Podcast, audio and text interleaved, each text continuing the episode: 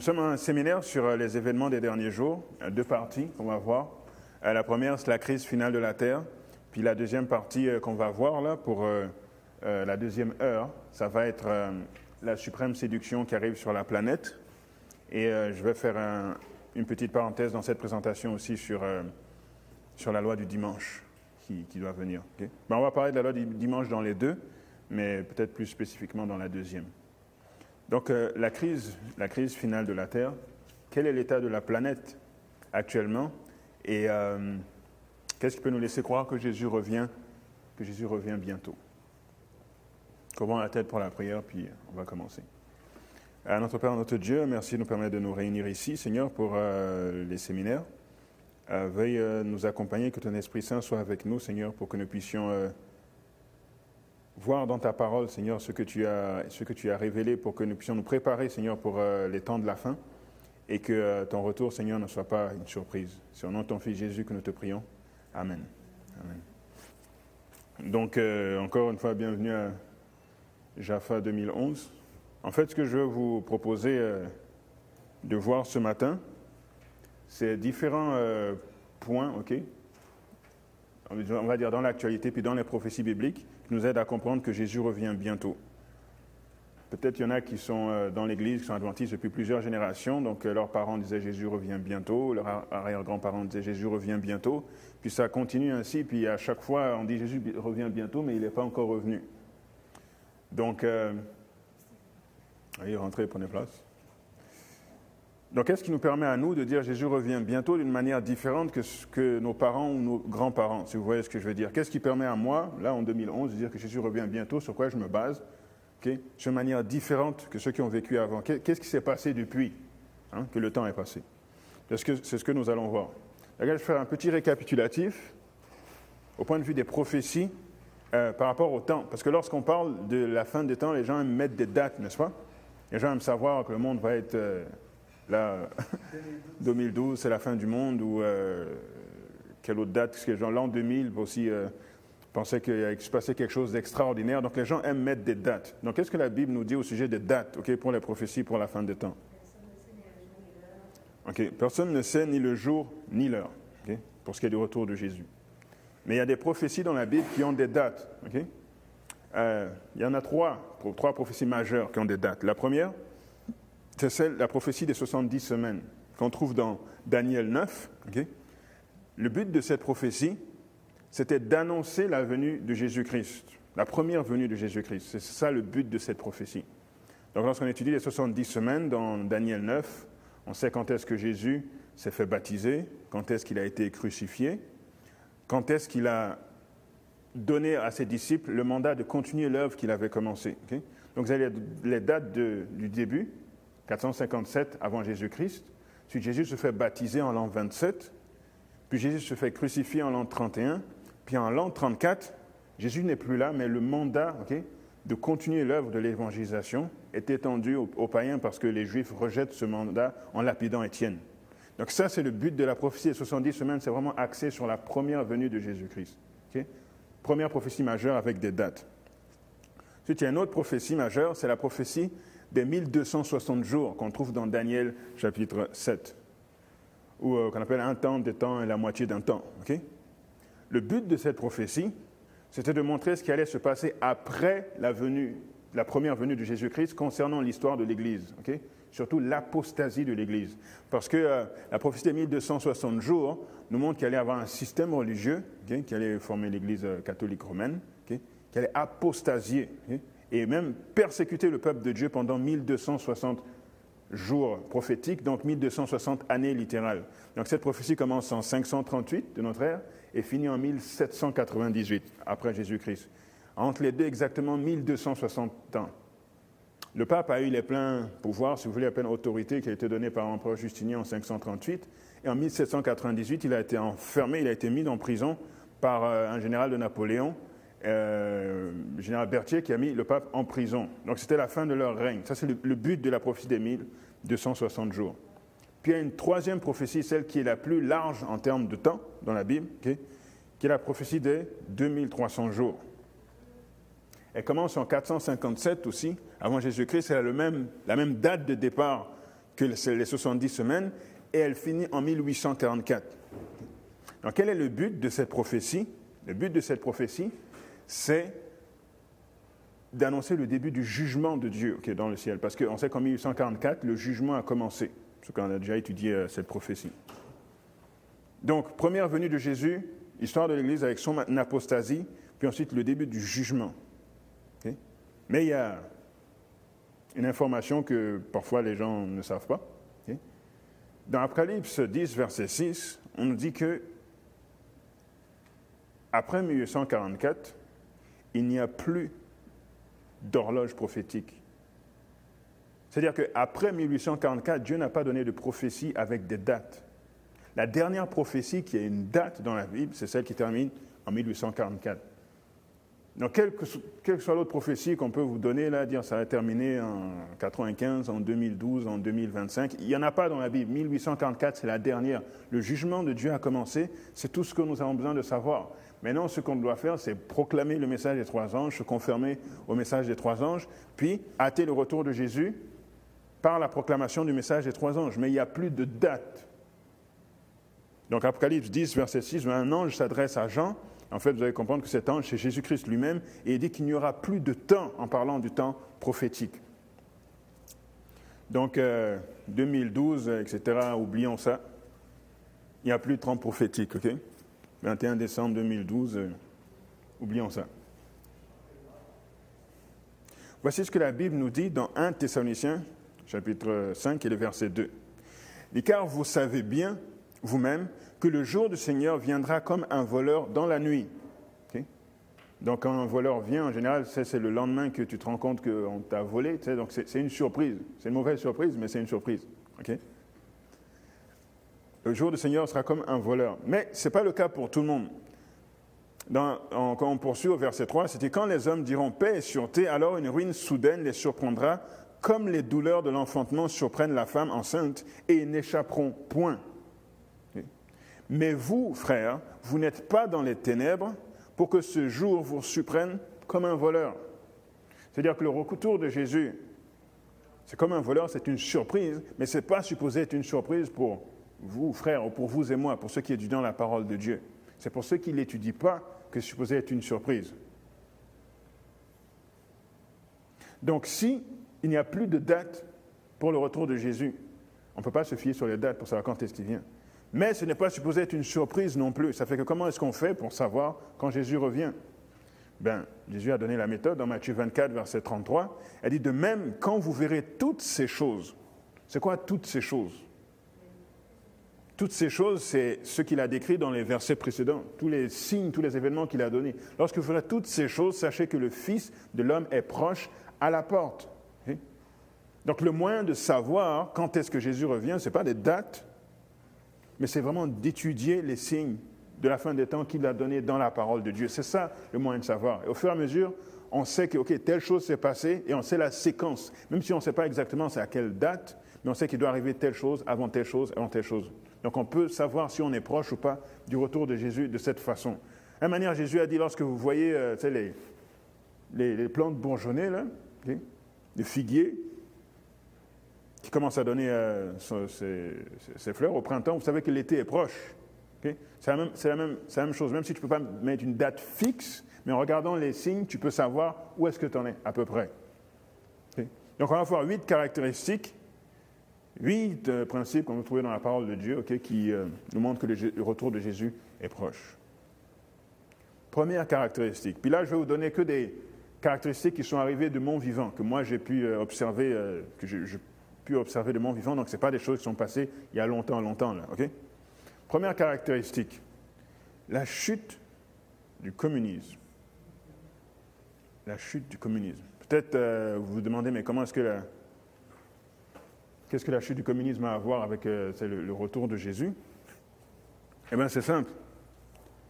Dans la parole de Dieu, dans le livre de Daniel, chapitre 11, on vous décrit qu'il va y avoir une guerre entre le roi du Nord et le roi du Sud. Il y a une guerre entre les deux.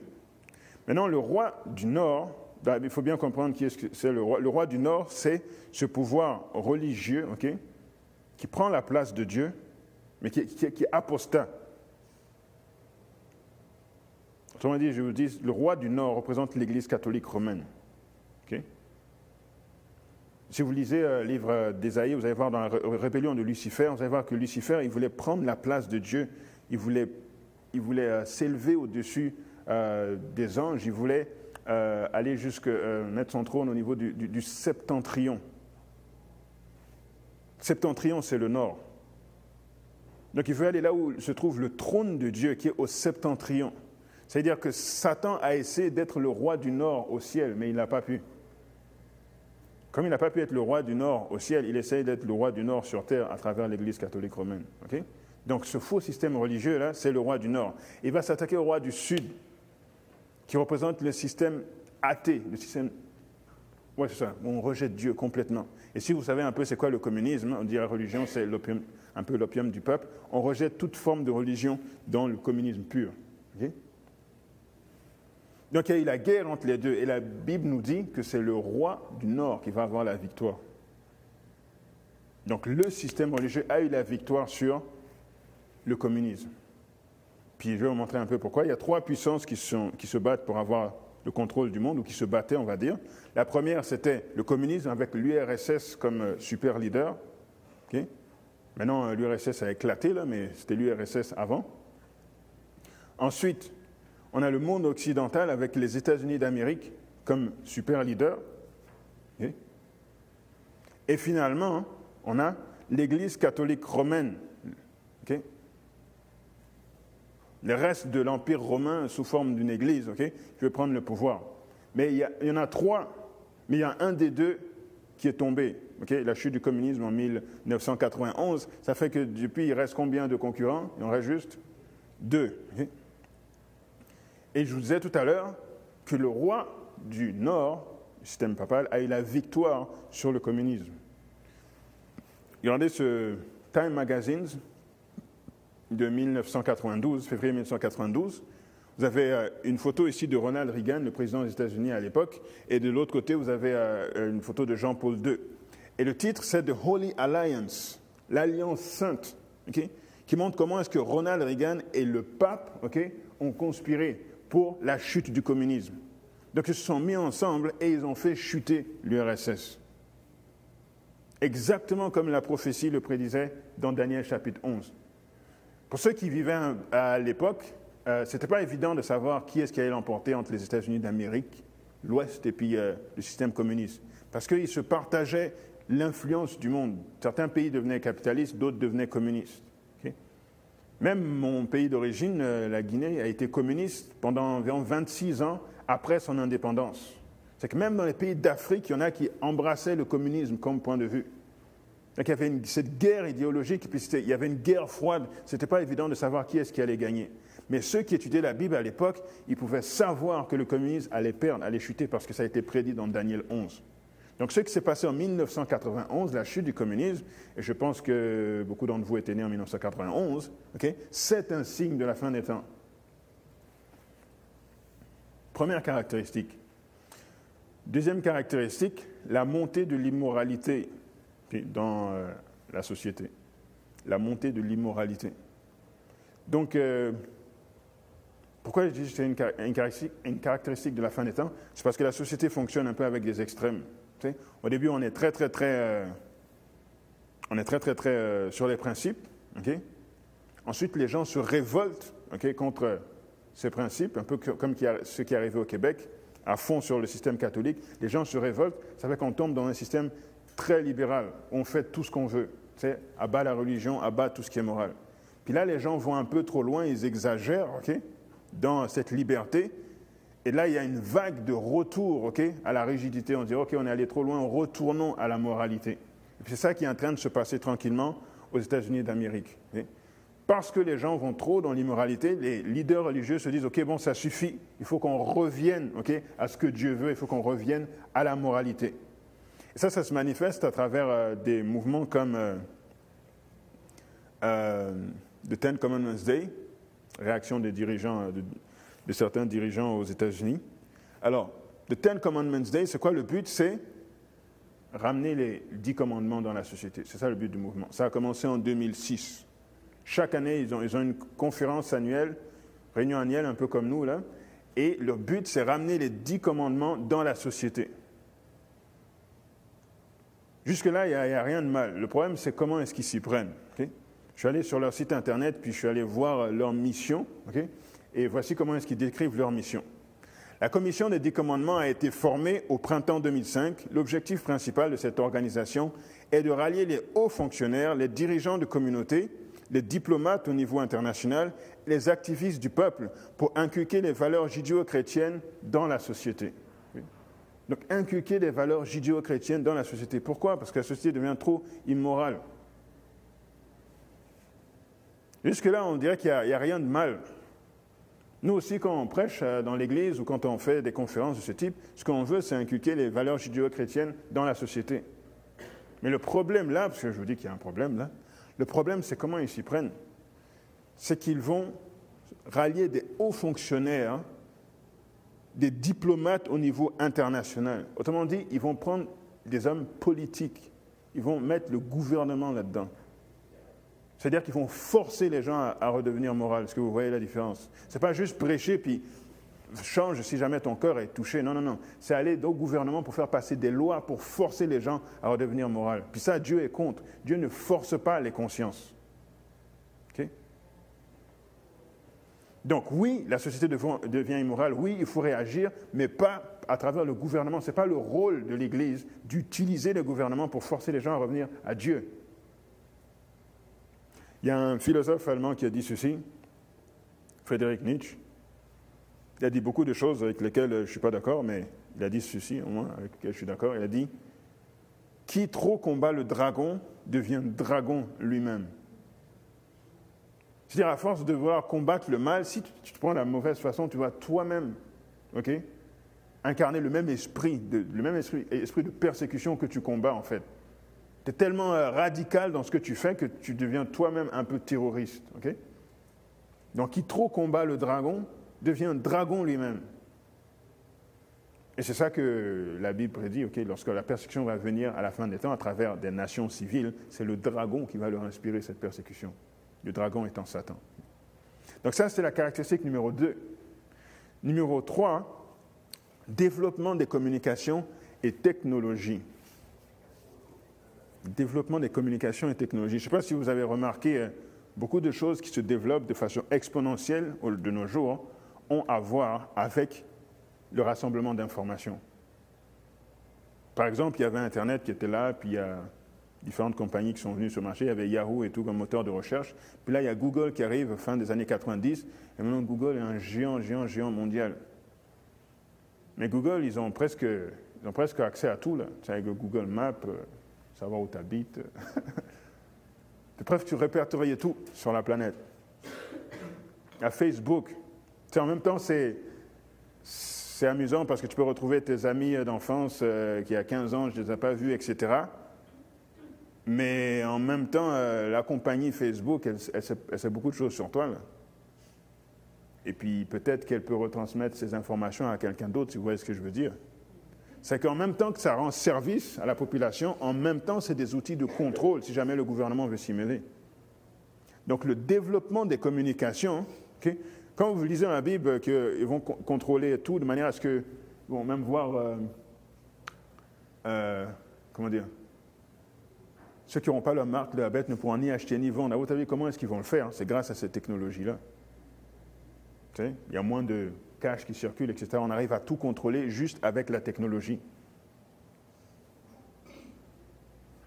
Dans euh, les cellulaires, par exemple, euh, téléphone intelligent, comme l'iPhone, vous avez euh, des fichiers qui calculent votre position. C'est si vous avez la, la fonction GPS, savoir où est-ce que vous êtes tout le temps. Eh bien, il garde en mémoire votre position pour que la prochaine fois, il puisse calculer plus rapidement où est-ce que vous êtes. Mais en même temps, ce fichier montre où vous êtes 24 heures sur 24. C'est que la compagnie peut savoir toutes vos habitudes. Où est-ce que vous allez faire votre épicerie? Où est-ce que vous allez à l'église? Où habite votre chum ou votre blonde? Où est-ce que, euh, je sais pas moi, où est-ce que vous allez à l'école? Où est-ce que vous travaillez? Tout, parce que votre cellulaire est sur vous, il vous suit tout le temps, et on sait tout le temps où vous êtes. Si jamais ils veulent savoir, je ne dis pas que faut paniquer là, il faut être paranoïaque, qu'ils me suivent partout. Mais si jamais ils veulent vous suivre, c'est possible. Vous comprenez? Donc il suffit qu'ils aient un, public cible et puis ils peuvent savoir tout. Puis en revenant à Facebook, il y a même des employeurs qui utilisent ça là, pour euh, savoir s'ils doivent embaucher quelqu'un ou pas, ou savoir s'ils doivent licencier quelqu'un ou pas. Donc ça, c'est la caractéristique, numéro 3. Numéro 4, les grandes fusions et acquisitions. Par les grosses compagnies. Ils ont déjà beaucoup, beaucoup euh, d'employés, beaucoup, beaucoup d'argent, puis fusionnent entre elles. Ça, vous avez des compagnies automobiles qui fusionnent entre elles. Les compagnies euh, minières qui fusionnent, comme Rio Tinto puis Alcan, ils fusionnent, c'est Rio Tinto Alcan. Les compagnies d'alimentation, euh, comme je pense Cadbury et puis les aliments Kraft, qui fusionnent ensemble les compagnies de téléphones cellulaires qui fusionnent, les compagnies euh, pétrolières, puis autres, vêtements, ce que vous voulez, qui fusionnent, même des bourses qui fusionnent. C'est que vous avez de plus en plus de cash, de plus en plus de ressources qui se trouvent entre les mains de peu d'individus. Ce que vous voyez? De plus en plus de cash contrôlé par de moins en moins de personnes. Ça aussi, ça nous emmène vers un contrôle total des ressources planétaires vers la fin. C'est pour ça que je dis que c'est un signe de la fin des temps, ces fusions et acquisitions en masse. C'est comme si la, planète devient un village économique qui où, peut, on peut contrôler le tout d'un seul endroit. Dans le livre Message choisi, volume 2, page 162, euh, Ellen White nous dit Le peuple de Dieu a le devoir de se préparer en vue des événements futurs qui fondront sur lui. Bientôt, avec une force aveugle, des monopoles géants se formeront. Les hommes se lieront ensemble dans des unions qui les envelopperont dans les plis de l'ennemi. Donc des monopoles géants se formeront. Je poursuis, un petit nombre d'hommes se concerteront pour s'emparer de tous les moyens utilisables dans certains domaines d'affaires donc ça fait référence fusion-acquisition, des syndicats se constitueront et ceux qui refuseront d'y adhérer seront marqués.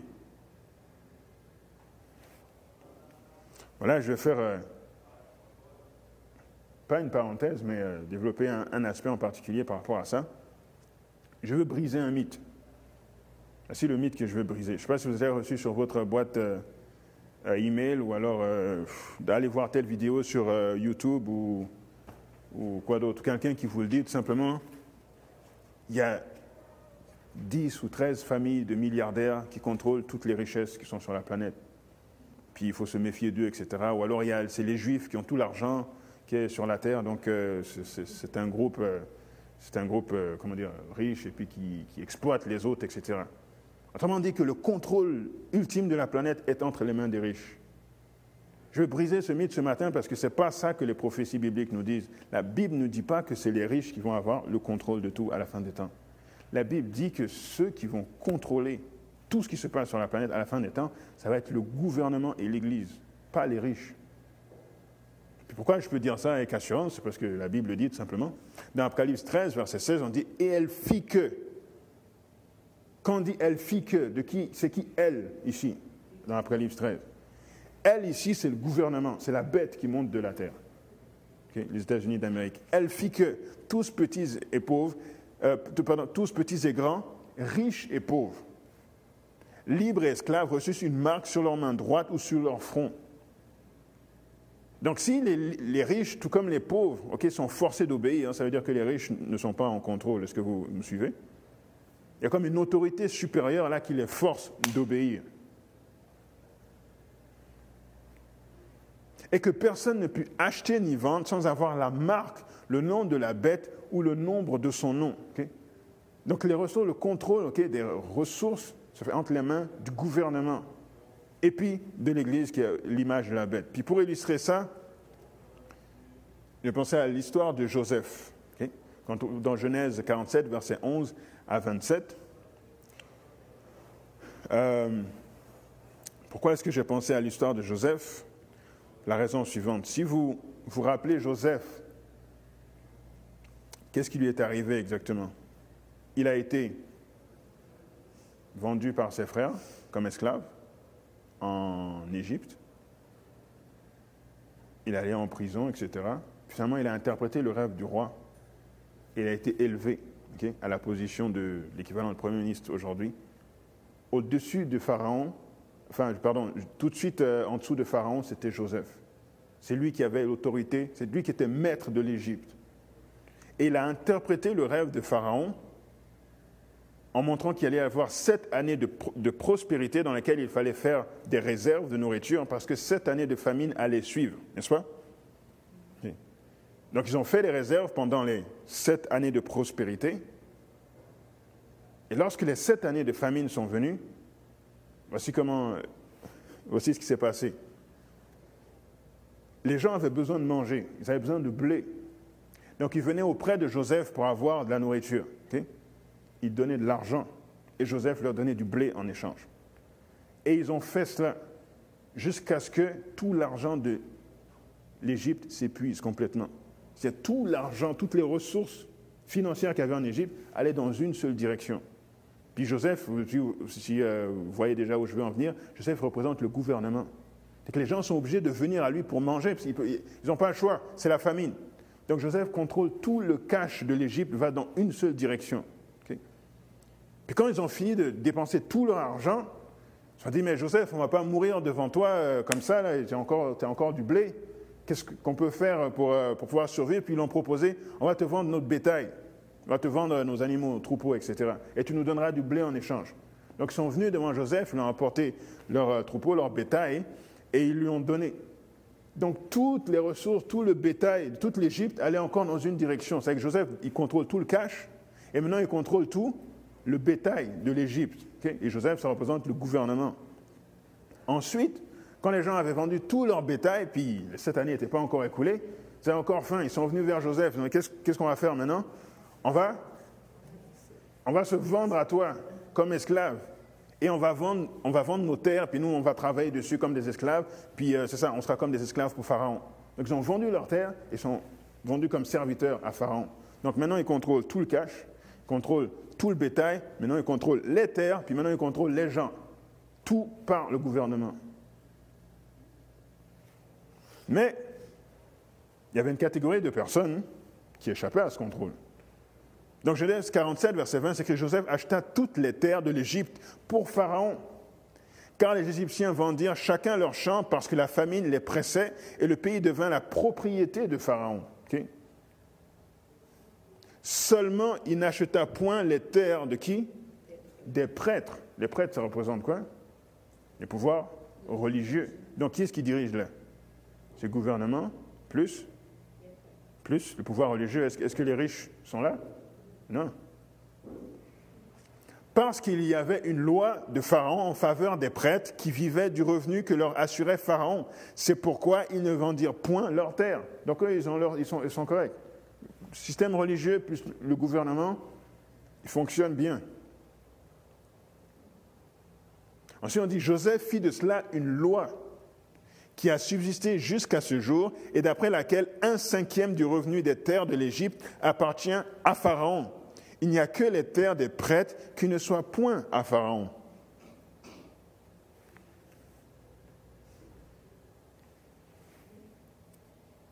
Puis maintenant, une autre catégorie de personnes qui échappaient à cela,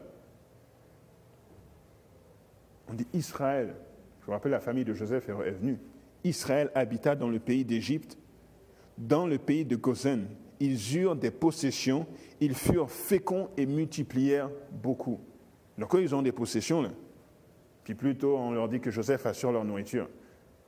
C'est que si vous faites un parallèle avec la fin des temps, quand le gouvernement va tout contrôler, avec l'Église, pour pouvoir échapper, soit vous faites partie du système religieux, ou vous corrompez au gouvernement, soit vous faites partie d'Israël spirituel, du peuple de Dieu, pour pouvoir survivre. Il n'y a pas d'autre choix là. C'est la même chose qui va se répéter. Puis, euh, je peux aller encore un peu plus loin pour. Euh, ce n'est pas dans la projection, je vais vous montrer là que j'hallucine pas. Si vous allez dans Apocalypse chapitre. Apocalypse chapitre 18.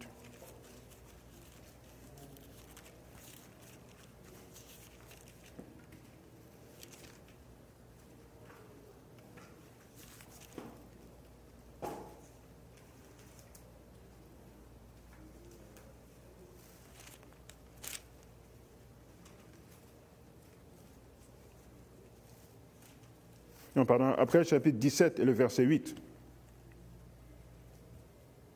après chapitre 17 et le verset 8. C'est écrit La bête que tu as vue était, et elle n'est plus. Elle doit monter de l'abîme et aller à la perdition. Lorsqu'on parle de la bête que tu as vue qui était et qui n'est plus, on est en train de parler du système, de l'Église catholique romaine. je vous dis tout de suite. Euh, et les habitants de la terre, ceux dont le nom n'a pas été écrit dès la fondation du monde, dans le livre de vie, s'étonneront en voyant la bête parce qu'elle était et qu'elle n'est plus et qu'elle reparaîtra. Donc, le système, en parlant de l'Église catholique romaine, ici, le système qui a apostasié, c'est moi qui a apostasie, on dit la bête, elle était, elle n'est plus et elle reparaîtra. Ça fait trois phases. Elle était, ça c'est quand il dominait pendant les 1260 ans. Elle n'est plus, ça c'est maintenant, vous et moi, parce que maintenant ils n'ont pas la même autorité qu'ils avaient au Moyen Âge, mais elle reparaîtra. C'est-à-dire à la fin des temps, elle va retrouver l'autorité qu'elle avait au Moyen Âge. Et lorsqu'on parle de Joseph, dans le livre de la Genèse, allez dans Genèse chapitre 41, vous allez voir les termes qui sont utilisés en parlant de, de Joseph.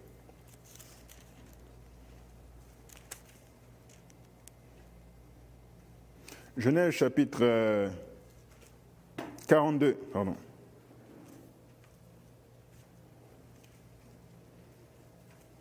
Ah, on va lire le verset 13. Donc là, c'est lorsque les frères de Joseph sont allés en Égypte pour prendre de la nourriture.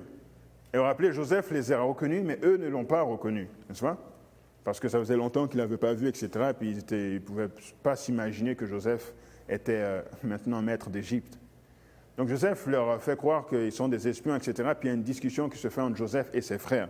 Et Joseph leur force de parler de la famille. Et lorsqu'il leur parle de leur famille, voici comment est-ce que les frères décrivent. ok? En Genèse 42, verset 13, c'est écrit Ils répondirent Nous, tes serviteurs, sommes douze frères, fils d'un même homme au pays de Canaan. Et voici le plus jeune est aujourd'hui avec notre père. Et il y en a un, qu'est-ce qu'il dit? Qui n'est qui n'est plus. Pourquoi est-ce qu'ils disent qu'il y en a un qui n'est plus? Parce que dans leur tête, Joseph, Joseph est mort. Donc, Joseph, il était, puis là, il n'est plus.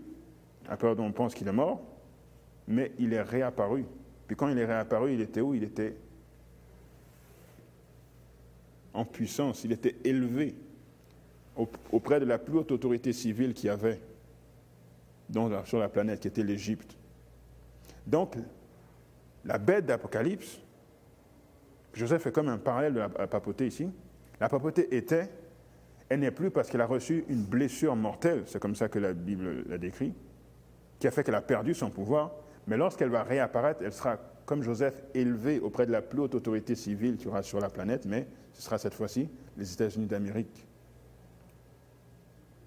Et comme Joseph a contrôlé toutes les ressources qui étaient sur la planète, de même ils vont contrôler toutes, enfin Égypte, pardon, de même vont contrôler toutes les ressources qui étaient sur la planète.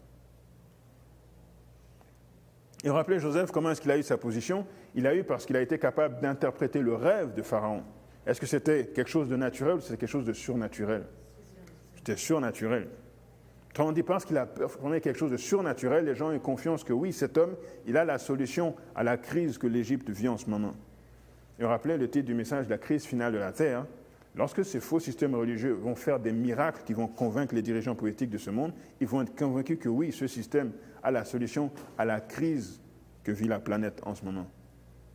Donc Satan ne fait que reproduire ce que Dieu a fait. Dieu a fait ça dans Genèse pour sauver son peuple de la famine. Satan va utiliser la même chose, mais pour perdre le peuple de Dieu à la fin des temps. Il fait qu'imiter ce que Dieu fait. Donc, euh, je pense que j'ai suffisamment écrasé le point là, vous n'allez plus jamais penser que c'est les riches qui vont dominer le monde. Caractéristique numéro 5, les catastrophes naturelles. Ça, c'est. J'ai presque pas besoin de parler. Ça, c'est vraiment trop évident. Euh, les catastrophes naturelles se multiplient euh, sous nos yeux. Elles atteignent des, des proportions bibliques. J'ai remarqué ça spécialement depuis 2004 avec euh, Katrina aux États-Unis qui a vraiment dévasté toute la Nouvelle-Orléans. Il y a eu le tsunami un peu avant. Il y a eu euh, le tremblement de terre en Haïti, en janvier 2010, qui a été vraiment un tremblement de terre terrible. Et puis ce qui est terrible, c'est que les tremblements de terre non seulement sont violents, mais frappent maintenant beaucoup de zones habitées, des zones où beaucoup de gens vivent. Et puis récemment, cette année, au mois de mars, il y a eu le tremblement de terre et tsunami au Japon. Oui. On, dit souvent que les tremblements de terre, ben, j'ai entendu dire que le tremblement de terre d'Haïti ou de Japon a été provoqué. Est-ce que tu crois que ça a été provoqué ou bien c'est juste des... Oui, je crois effectivement que ça a été provoqué. Maintenant, par qui? C'est ça qu'on va voir. Donc, tsunami et tremblement de terre au Japon. Et puis, comme si ce n'était pas assez, c'est déjà beaucoup un tsunami et puis un tremblement de terre, je pense que c'est déjà beaucoup. Comme si ce n'était pas assez, à ça, c'est ajouter une catastrophe nucléaire. Et maintenant, on dirait que ça, peu importe quels sont vos moyens. Quand c'est arrivé en Haïti, euh, toute la planète est accourue là, avec des dons d'argent, etc. On dit que c'est un pays pauvre. Les pauvres, il faut les aider. Mais Japon, c'est la deuxième puissance mondiale. C'est un pays riche. Mais eux aussi, quand, il y a des catastrophes naturelles, riches ou pauvres, là, c'est hors de contrôle. Ça, ça a tué les 10 000 personnes que ça avait à tuer, puis c'est tout. Puis la catastrophe nucléaire est difficile à gérer. Les pays se demandent comment est-ce qu'ils vont gérer le nucléaire par la suite. Et puis, on va voir, on, va voir pourquoi est-ce que ces choses arrivent. Pourquoi les catastrophes naturelles arrivent? Est-ce que c'est juste parce que Satan veut détruire comme ça euh, les êtres humains? Non, la Bible présente, et l'esprit prophétique, il a un plan spécifique. La raison pour laquelle ces catastrophes naturelles se multiplient, il a un objectif derrière la tête.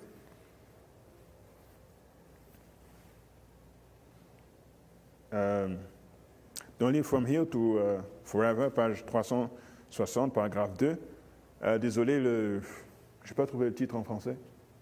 C'est écrit Satan causera des maladies et des désastres. Jusqu'à euh, ce que des villes fortement peuplées soient réduites en ruines. Vous savez, des villes fortement peuplées, c'est des villes comme, la Nouvelle-Orléans, c'est comme New York, comme Montréal, comme San Francisco. C'est-à-dire qu'on a vu des catastrophes naturelles, mais d'après ce qui est prédit là, on n'a encore rien vu. Il y a pire qui arrive, parce que des villes fortement peuplées doivent être détruites. Mais pourquoi, pourquoi il veut faire ça? Pourquoi il veut euh, que les catastrophes atteignent cette proportion? Il dit, dans les accidents sur terre ou sur mer, dans les grands incendies, les tornades, les tempêtes, les inondations, les rats de marée. Les rats de marée, c'est des tsunamis, parce que tsunami, ça veut dire rat de marée en japonais.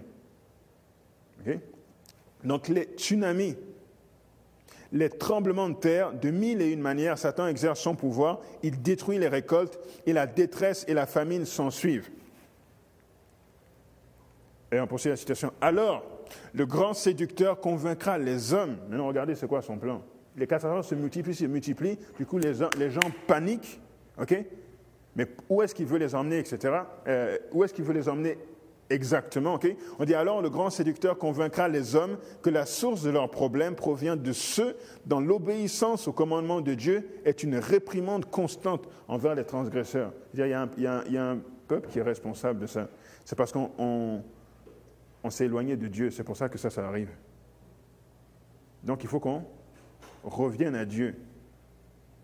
Puis toute personne qui va être rebelle à la façon dont on dit qu'il faut revenir à Dieu, c'est eux le problème. Est-ce que vous voyez venir? Donc, il sera euh, déclaré que les hommes offensent Dieu en violant le dimanche, que ce péché a causé des calamités qui ne cesseront pas tant que l'observation du dimanche ne sera pas strictement établie. La raison pour laquelle euh, tout ça arrive, c'est parce qu'on s'est éloigné de Dieu. Il faut qu'on trouve un temps pour les familles, il faut qu'on trouve un temps de revenir à l'église, il faut qu'on trouve un temps pour adorer Dieu. Retournons tous à l'église le dimanche. Si jamais il y a un groupe qui est rebelle à ça, c'est eux le problème.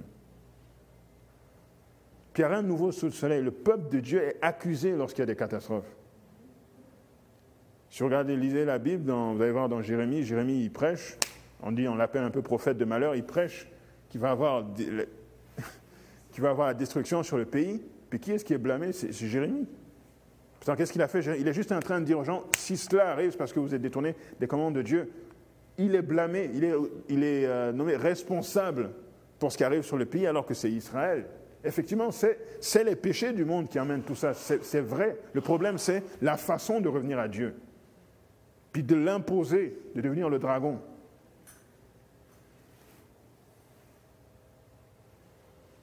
Même fois, le prophète Élie, il est venu dire euh, au, roi Akab que, écoute, vous détournez les commandements de Dieu, puis Élie a été accusé du fait qu'il n'y avait pas de pluie dans tout le pays.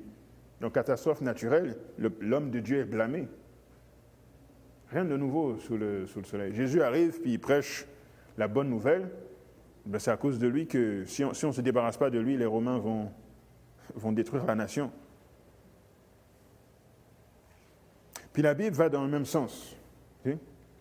Dans euh, Matthieu, chapitre 24 et le verset 7, c'est écrit Une nation s'élèvera contre une nation, un royaume contre un royaume. Et il y aura en divers lieux des famines et des tremblements de terre. Donc là, Jésus prévoit les catastrophes qui vont arriver. Donc voici, il doit y avoir des tremblements de terre. Maintenant, regardez la, la séquence. Tout cela ne sera que le commencement des douleurs. Ensuite, regardez bien ce mot. Alors, donc il y a des catastrophes qui arrivent, des tremblements de terre, c'est juste le commencement des douleurs. Alors, c'est-à-dire à cause de cela, on vous livrera au tourment et l'on vous fera mourir et vous serez haïs de toutes les nations à cause de mon nom. Est-ce que vous voyez la connexion? Les catastrophes se multiplient, alors on vous livre. Donc c'est un peu plus subtil ici à voir, mais c'est ça l'objectif de Satan. Répétez tout simplement ce qu'il a déjà fait auparavant. Et euh, pour vous montrer à quel point c'est le réflexe des gens lorsqu'il arrive quelque chose de, euh, dire ok c'est parce qu'on s'est éloigné de Dieu. Lorsqu'il y a eu le, tsunami et le tremblement de terre au Japon, voici ce qu'a dit le maire de Tokyo. il s'appelle M. Shintaro Ishihara, maire de Tokyo. Il a dit c'est une punition du ciel. Le tsunami et le séisme devraient servir à laver l'égoïsme impur des Japonais en général. Parce que les Japonais sont reconnus pour un peuple chrétien, là Pas du tout. Mais ça a été quoi le réflexe? Dieu, Dieu nous punit parce que nous sommes égoïstes, impurs, etc. Bon, après, on a dit qu'il s'est excusé là parce que ça a blessé beaucoup de personnes quand il a dit ça. Mais vous voyez le réflexe. Donc quand Satan emmène avant à convaincre les gens que, écoutez les amis, parce que vous vous observez pas le dimanche, revenez au dimanche et puis tout va aller, tout va aller comme sur des roulettes.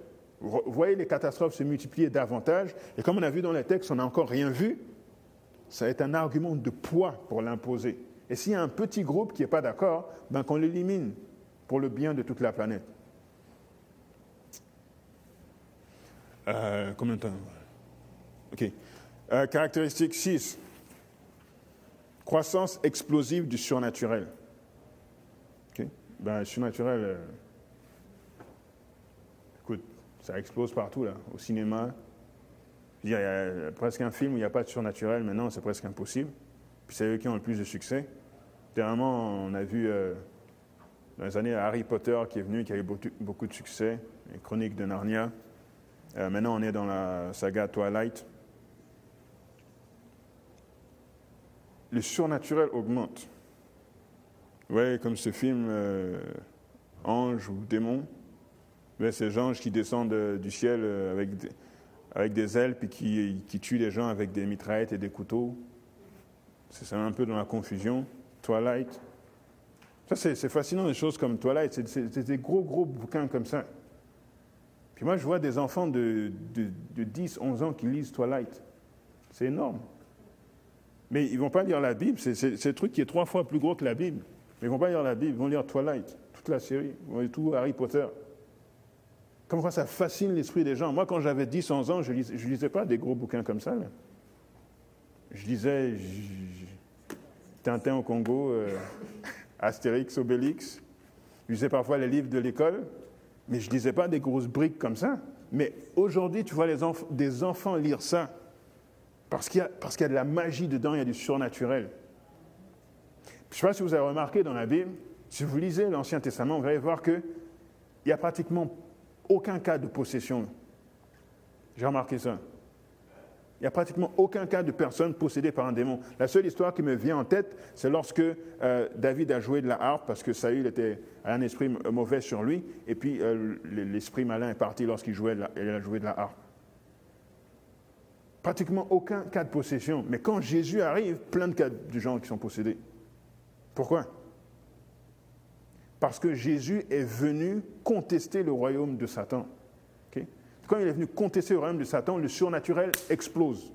Satan met maintenant tout ce qu'il peut euh, mettre, tout ce qu'il a comme arme, il les sort parce que Jésus est venu contester son royaume.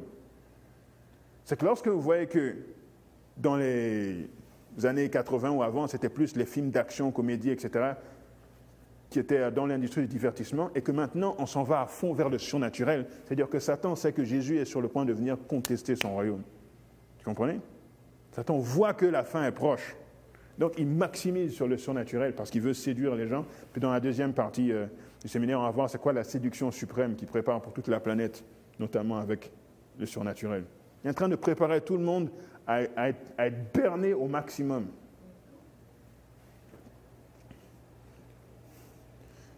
OK, point 7. Il faut vous laisser euh, le temps d'interagir un peu là, point 7. Euh, œcuménisme. Union des... Le 6, c'était l'explosion du surnaturel, croissance explosive du surnaturel. Point 7, c'est l'œcuménisme, le rassemblement de, des différentes religions, ok? C'est un même groupe. Là encore, je lisez la Bible, vous allez voir qu'au temps de Jésus, il y avait différentes dénominations.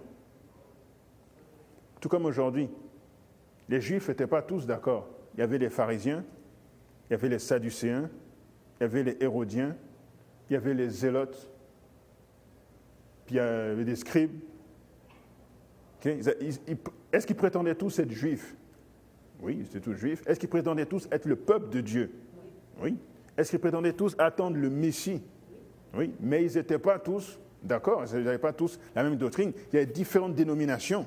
Mais lorsque Jésus est venu et qu'il a prêché un message, et puis qu'ils ont eu un ennemi commun, ils se sont tous mis ensemble pour cet ennemi commun.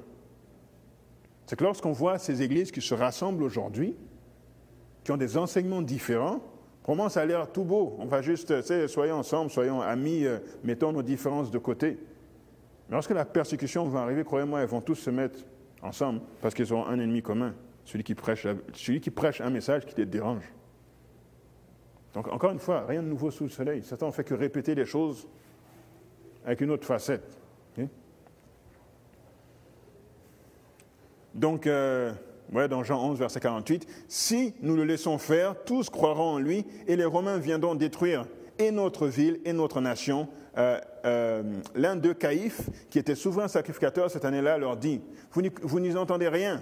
Vous ne réfléchissez pas qu'il est dans votre intérêt qu'un seul homme meure pour le peuple et que la nation entière ne périsse pas. Donc, une sorte de faux procès de Jésus. Débarrassons-nous d'une personne, puis ça va pour le bien de la nation. Voici des exemples d'union euh, œcuménique catholique avec luthérien, anglican avec catholique, luthérien avec l'église épiscopale aux États-Unis, luthérien avec méthodiste, catholique avec évangélique, puis union des églises pentecôtistes. Je partage leur. Euh, ben, je ne sais pas les, détails de chaque, chaque contrat, mais parfois ils partagent leur séminaire, ils partagent leur pasteur. ils se mélangent, quoi. Puis euh, ça, c'est juste des exemples, il y a, beaucoup d'autres. Dans la trahie des siècles, page 482, on nous dit dès que les principales églises protestantes des États-Unis s'uniront au communisme sur des points de doctrine qui leur sont communs et feront pression sur l'État pour l'emmener à imposer leurs décrets et à soutenir leurs institutions, l'Amérique protestante sera formée à une image de la hiérarchie romaine et la conséquence inévitable en sera l'application des peines civiles aux délinquants. Union des églises, image de, une image pardon, à hiérarchie romaine, ça c'est l'image de la bête. Donc l'image de la bête, c'est l'église protestante apostat à travers l'œcuménisme. Oui, question Oui Les autres églises non chrétiennes comme les hindouistes, les bouddhistes, les musulmans, est-ce qu'il faut les, les exclure? Non, ils vont se joindre au mouvement, mais ce n'est pas eux qui sont vraiment à l'origine. C'est comme il y avait d'autres religions aussi, au temps de Jésus, mais ceux qui ont vraiment tué, c'est les Juifs. Ceux qui sont le plus proches. Les autres, euh, ce n'est pas, pas, les Grecs avec leur déesse Athéna qui sont venus tuer Jésus, c'est les Juifs. Donc là, on est vraiment en train de montrer d'où est-ce que ça vient. Mais ces autres mouvements vont se rejoindre à l'image de la bête, ils vont se joindre aussi. Donc, euh, caractéristique numéro 8, la montée de la papauté. Euh, parce qu'on a vu, hein, elle doit réapparaître, elle doit retrouver sa puissance. Donc, à travers Jean-Paul II, elle a fait beaucoup de chemin. Ce gars était très bon pour, pour donner une belle image à l'Église catholique. Chaque euh, président américain va voir le pape. Sais, pas, ils ne vont pas voir les dirigeants de toutes les églises, mais le pape, ils vont toujours le voir, lui. On a euh, la famille Clinton, Bill Clinton et euh, Hillary Clinton. Ensuite, le président qui a suivi George Bush avec Laura Bush.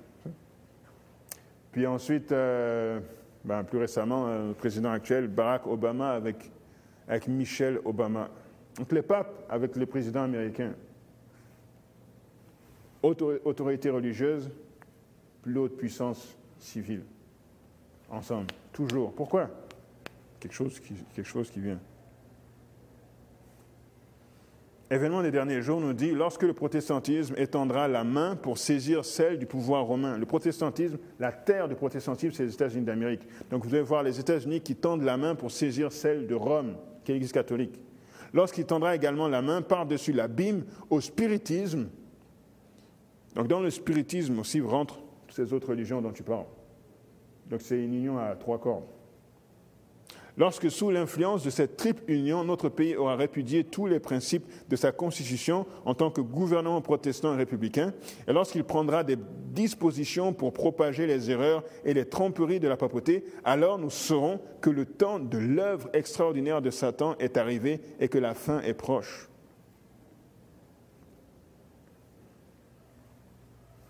Donc, euh, j'ai donné événement des derniers jours, hein, page 103, paragraphe 2. Que devons-nous donc faire? Bon, mes amis, nous sommes à la conférence Jaffa 2011. Tous les matins, nous prions. Nous devons prier, les amis. Nous devons prier plus que nous n'avons jamais prié. Puis on sait toutes ces choses, mais c'est quoi le but? C'est de nous rapprocher de Dieu. Jésus revient, qu'est-ce qu'on doit faire? Se consacrer davantage, n'est-ce pas? Prions comme nous n'avons jamais prié. Recherchons l'unité entre nous. Frères et sœurs, euh, soyons unis euh, dans la vérité, bien sûr. Donc il n'y a pas de mal à l'unité, mais soyons unis dans la vérité. Priorisons l'étude de la parole de Dieu, priorisons l'étude de la Bible. Puis, euh, ben, juste le fait qu'on participe à cette conférence, ça montre on, désire tous prioriser l'étude de la parole, c'est pour ça que nous sommes là, n'est-ce pas? Et puis, euh, je vais un peu vite. Euh, j'aimerais juste, si vous avez des questions, que vous aurez le temps d'en poser un peu. Et.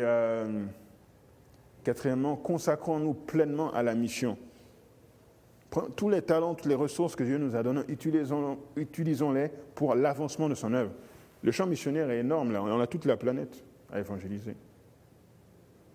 C'est sûr, le peuple de Dieu est dispersé sur toute la planète, mais si vous voulez savoir où Dieu vous appelle, Dieu appelle localement, puis vous appelez sur toute la planète. Le champ est grand, on manque d'ouvriers de toute façon. Jésus a dit priez pour que le Maître envoie des ouvriers. Donc consacrons-nous à l'œuvre. Toute la planète est notre champ missionnaire. Donc Jésus revient bientôt, oui, puis Jésus nous appelle à une consécration totale.